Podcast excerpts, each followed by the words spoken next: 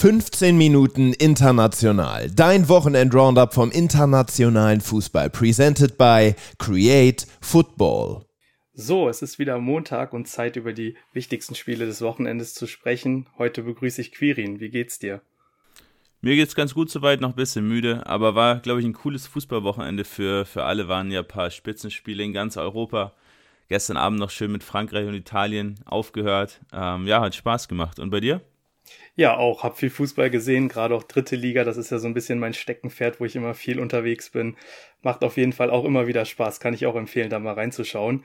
Aber wir starten heute direkt bei dir in der Nähe und zwar in der Bundesliga. Und da haben die Bayern die erste Halbzeit gegen Union Berlin besonders dominiert. 3 zu 0 stand es da am Ende. Choupo-Moting, Coman und Musiala haben dafür die Tore gesorgt. 20 zu 3 Torschüsse sprechen da auch eine recht deutliche Sprache für ein Spitzenspiel. Und Union müsste zu 33 Klärungsaktionen ansetzen. Ähm, war, glaube ich, sehr eindeutig, oder Quirin?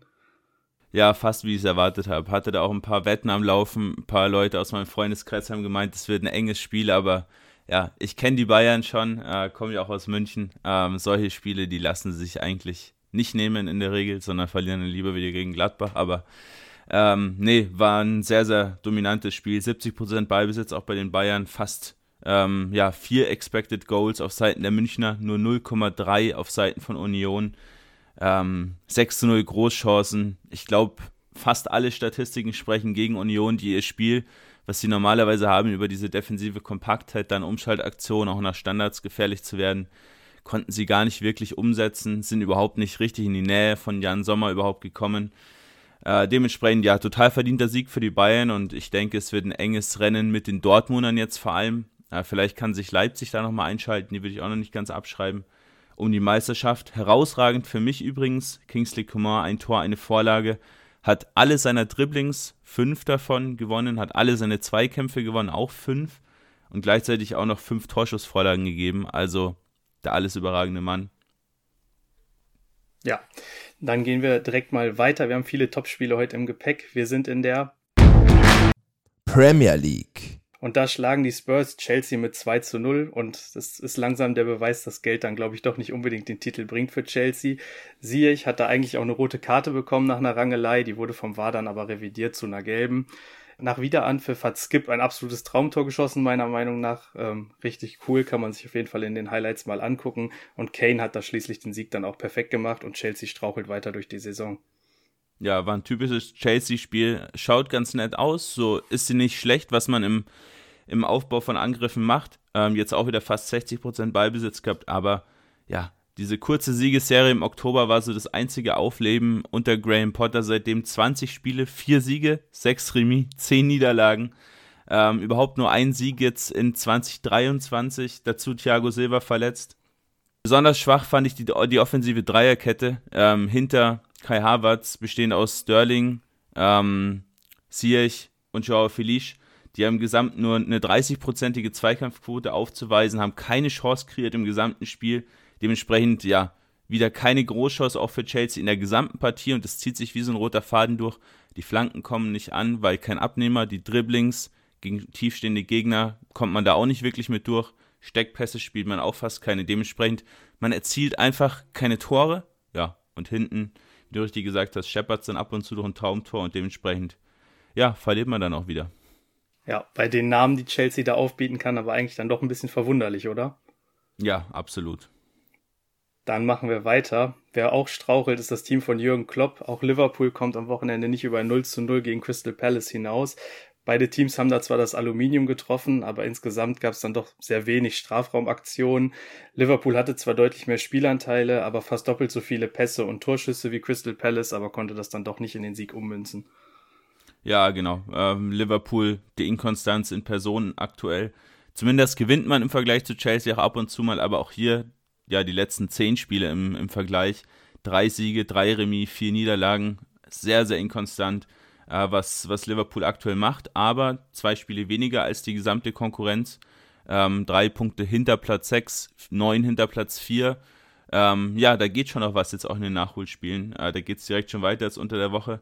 Wieder sehr viel Ballbesitz, aber nur 0,9 Expected Goals zeigt auch hier, wo das Problem so ein bisschen liegt aktuell, dass man gerade auch aus dem Zentrum, aus dem zentralen Mittelfeld heraus nicht wirklich viele Chancen kreieren kann. Dementsprechend vor allem Salah auf sich alleine gestellt. Der war auch wieder der Einzige, der so ein bisschen ja, positiv herausgestochen ist mit drei Torschussvorlagen. Ja, aber ansonsten ist man da vor allem an Andersen und an Guehi hinten drin bei Crystal Palace gescheitert. Der eine Andersen alles in der Luft gewonnen, Guehi fast alles am Boden gewonnen. Ähm, und sowas reicht dann schon, um gegen Liverpool auch einen Punkt zu holen. Ja, das stimmt natürlich. Weiter geht's für uns jetzt in der Ligue 1. Und da haben Messi und Mbappé mal wieder eine absolute Meisterleistung gezeigt und zusammen drei Tore geschossen und jeweils auch drei vorgelegt, also beide zusammen ähm, im guten Zusammenspiel da zum 3 zu 0 Erfolg für Paris. Paris jetzt acht Punkte Vorsprung an der Tabellenspitze vor Marseille. Ähm, insgesamt sah es im Spiel so aus, dass das Pressing auf beiden Seiten defensiv eigentlich ganz gut funktioniert hat. Beide Offensivreihen sind dann doch eigentlich oft hängen geblieben. Aber Marseille hat auch versucht, offensiv mitzuspielen. War das vielleicht ein Tick zu offensiv gegen PSG? Ja, man hat so ein bisschen hinten aufgemacht. Ähm, selbst schon, als es 0-0 stand, es war wirklich Vogelwild, was da hinten passiert ist. Mbemba hat gesperrt gefehlt. Ähm, wichtige Stütze in der Innenverteidigung und dementsprechend ja gerade Kulasinac komplett ja von allen guten Geistern verlassen, offensiv positioniert gewesen und ja, es war teilweise wirklich so ein langer Ball auf Mbappé oder auf Messi und der stand eins gegen eins an der Mittellinie gegen den letzten Marseille-Verteidiger. Und dementsprechend, ja, kann man sich ja denken, was passiert, wenn Mbappé dann so viel Platz auch hinter der Kette hat. Ähm, so ist dann auch zum Beispiel das 1-0 gefallen. Also OM gerade in dieser Dreierkette hinten viel zu nachlässig gewesen, viel zu offen gestanden über die gesamte erste Halbzeit vor allem. Da war das ganz, ganz auffällig. Man hat Klaus auch draußen gelassen, was ich gerade für die Offensivbemühungen nicht so gut fand. Tavares dafür gestellt. Ähm, ja, aber am Ende des Tages war es offensiv kaum, ja, hatte man auch kaum Chancen, weil man oft auch an dieser, an dieser Abwehrkette, auch an dieser Dreierkette von Paris hängen geblieben ist. Ramos sehr stark gewesen, auch Marquinhos Kimpembe verletzt, fällt bis zum Jahresende, also bis zum Saisonende aus. Ähm, aber hier 53 Ballverluste von OM im letzten Drittel, viel zu viel. Ähm, da hat gerade Malinowski, auch Inder, ähm, auch Sanchez, Guendouzi überhaupt keinen, ja, gar keinen wirklichen Zugriff auf die Box bekommen. Ja, und auf der anderen Seite, du hast gesagt, Messi, Mbappé, ähm, brutal starkes Spiel. Bin sehr, sehr gespannt, was es da im Rückspiel in München gibt. Oh ja, das wird bestimmt ein spannendes Spiel. Wo wir schon bei Europa sind, gucken wir uns den Gegner von Leverkusen von unter der Woche an. Monaco unterliegt am Wochenende Nizza mit 3 zu 0. Nübel zeigt einige starke Paraden, muss trotzdem aber dreimal hinter sich greifen. Am Ende, ähm, ja, siegt Nizza in Monaco. Ja, ich sage mal so, ein formstarkes Team schlägt ein sehr formstarkes Team, komplett verdient 3 zu 0. Äh, Monaco ja vor der Niederlage gegen Leverkusen die letzten fünf Ligaspiele gewonnen Jetzt 0 zu 3 zu Hause, schon sehr, sehr untypisch. Äh, Terem Moffi, der alles überragende Mann, zwei Tore, eine Vorlage für Nizza. Äh, der sehr teure Winterneuzugang hat ja fast 25 Millionen gekostet, als er aus Lorient gekommen ist. Äh, jetzt endlich bei Nizza auch mal ein bisschen eingeschlagen. Vor allem diese Konter von Nizza aus einer eher tiefen Positionierung ähm, haben da ja große Wirkung gezeigt. Im Prinzip das Monaco-Spiel gegen Monaco angewendet. Monaco auf der anderen Seite recht viel Ballbesitz, recht viel laterale Pässe, also Pässe zur Seite und wenig progressiv, was man normalerweise sehr, sehr gerne macht. Und der Trainer Clement, dementsprechend Monaco dann auch gegen diese tiefe Abwehrkette von Nizza mit vielen Ballverlusten. 74 im letzten Drittel habe ich auch schon ewig nicht mehr gesehen. So einen hohen Wert. Gerade der junge Ben Segir hat sich da immer wieder aufgerieben und Bälle verloren. Ja, und dementsprechend dann Nizza äh, mit einem guten Umschaltspiel und einem total verdienten Auswärtssieg. In der Serie A. Schlägt Bologna Inter Mailand mit 1 zu 0. Orsolini erzielte in der 76. Minute das Tor des Tages. 14 zu 13 Schüsse, nahezu gleich viele Pässe und Dribblings sprechen statistisch aber eigentlich eine sehr ausgeglichene Sprache. Genau, war ein sehr ausgeglichenes Spiel. Ähm, typisch aber für die Intersaison, dass man auch hier, ähnlich wie Liverpool, wenig Konstanz reinbringt. Und auch nochmal solche Spiele gegen eher schwächere Teams auch immer mal wieder verliert. Aber Bologna schon im Aufwind, jetzt auch siebter aktuell äh, vor dem Juventus oder vor dem Turin-Derby, was jetzt die Tage noch folgen wird. Ähm, ja, im Prinzip war es nur die linke Seite, die so ein bisschen Betrieb gemacht hat. Bei Inter die rechte Seite komplett abgemeldet. Gerade der, der sehr offensive Dumfries hat da wirklich gar nicht ins Spiel gefunden. Lag vor allem auch an Cambiasso, seinem Gegenspieler, ähm, auf der Linksverteidigerposition bei Bologna, der in, der, in fast jeder Aktion wirklich abgekocht hat. Ähm, ja, dementsprechend Inter, die zwar leicht aktiver waren, aber gar keine richtigen Chancen kreiert haben, dann auch, ja, ohne Antwort auf dieses 1-0 von Orsolini. Genau, und durch die Inter-Niederlage ist AC Mailand wieder rangerutscht. Und zwar sind beide Mailänder Clubs jetzt wieder punktgleich auf Rang 2. AC Mailand da im Moment noch auf Platz 3 wegen des schlechteren Torverhältnisses. Bergamo im ersten Durchgang ganz ohne Torschuss. Es gab ein kurioses 1 zu 0, als Theo Hernandez aus der ja, zweiten Reihe abzieht. Der Ball dann Musso richtig unglücklich an den Rücken springt und ins Tor fällt. Aber ich glaube, einen ganz besonderen Punkt ähm, bei Milan sollten wir auch betrachten, und zwar direkt zwei Comebacks. Einmal der Torwart Magnon, der wieder im Tor stehen konnte, und der mittlerweile 41-jährige Slatan Ibrahimovic, der auch eingewechselt wurde. Genau, und alle haben dafür gesorgt, äh, dass man jetzt wieder an Inter dranhängt. Ähm, aber der größte Gewinner des Spieltags trotzdem Napoli, äh, die in Empoli gewonnen haben mit 2 zu 0, jetzt schon 18 Punkte vor Platz 2 und 3 stehen. Da dürfte die Meisterschaft fast fix sein. Ja, Milan, ähm, gerade defensiv extrem stark. Da hat ja Pioli, der Trainer, vor kurzem ähm, auf eine Dreierkette umgestellt, wurde da auch recht stark kritisiert, weil gerade dieses 4-2-3-1 eigentlich super funktioniert hat ähm, über eine ja, lange Zeit. Da kam man in so ein bisschen Loch, jetzt mit einer Dreierkette ganz was Neues. Dadurch ist auch Malik Chow, der Ex-Schalker, reingerutscht, der wieder eine überragende Partie gemacht hat.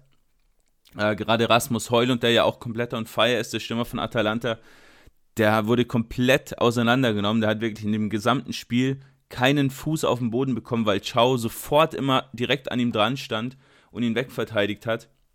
Dazu hast du jetzt die Option, dass Tomori und Kalulu auf diesen äußeren Außenverteidiger, äh, auf den äußeren Innenverteidigerpositionen noch viel aktiver nach vorne verteidigen können. Ähm, also man steht defensiv extrem kompakt. Jetzt auch wieder Mignor, den Stammkeeper hinter sich, du hast es gerade gesagt.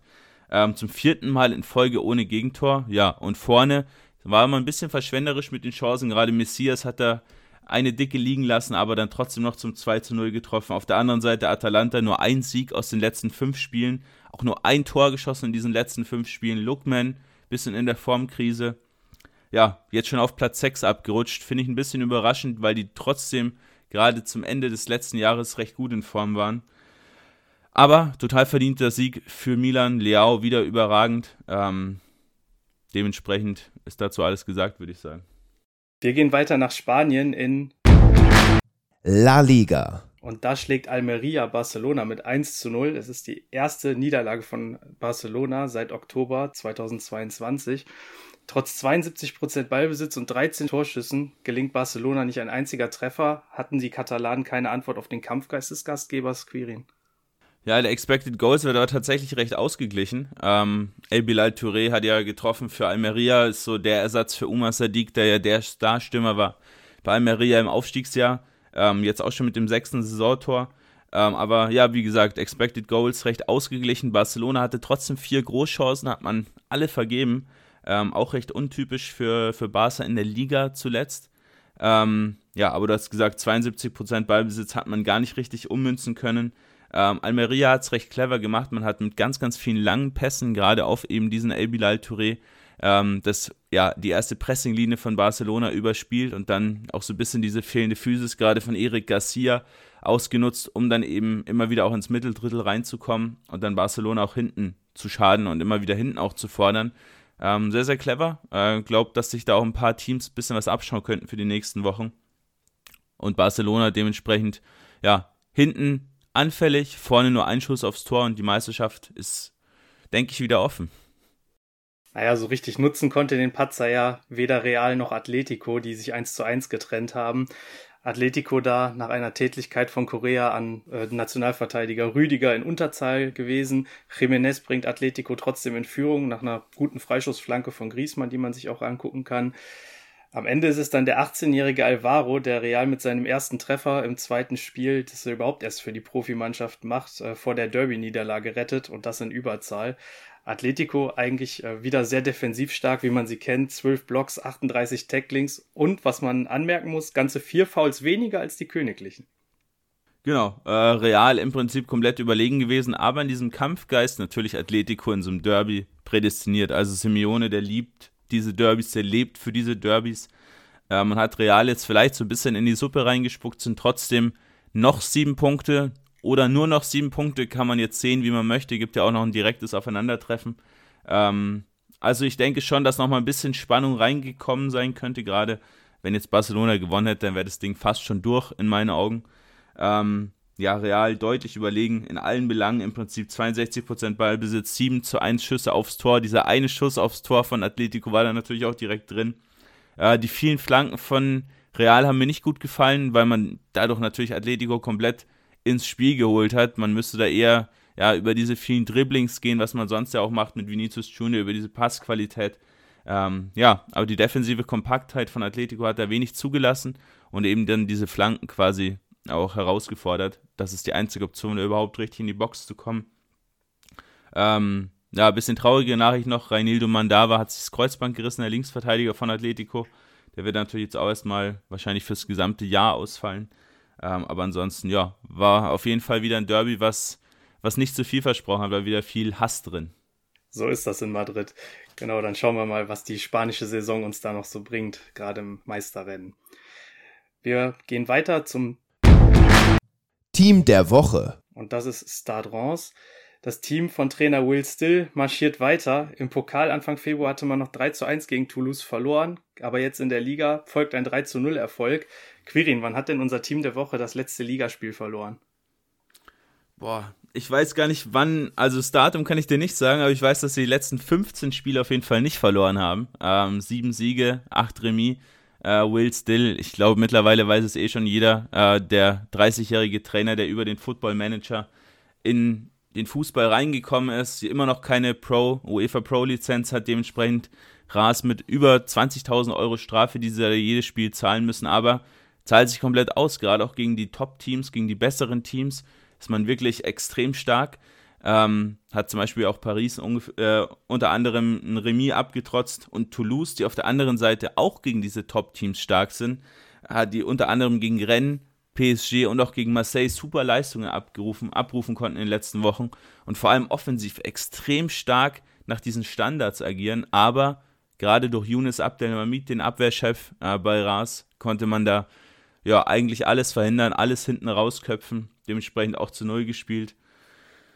Ja, Jan, und vorne ähm, gab es einen Mann, der direkt auch unser, Spiel, unser Spieler der Woche ist, und zwar Junior Ito.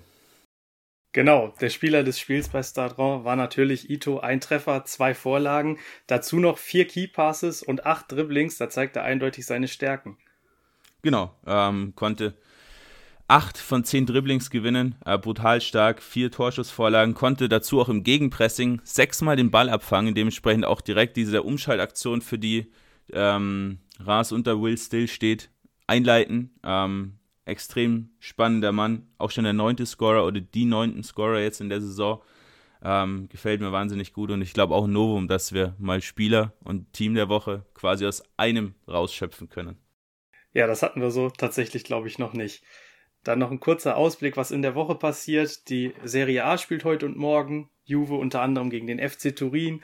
Freitagabend BVB gegen Leipzig in der Bundesliga und am Sonntag könnt ihr euch Liverpool gegen Manchester United angucken. Sollten auf jeden Fall wieder spannende Spiele die Woche dabei sein. Und damit würde ich sagen, übergebe ich dir die letzten Worte, Quirin. Ja, war viel los dieses Wochenende, hat mir wieder Spaß gemacht und bis demnächst.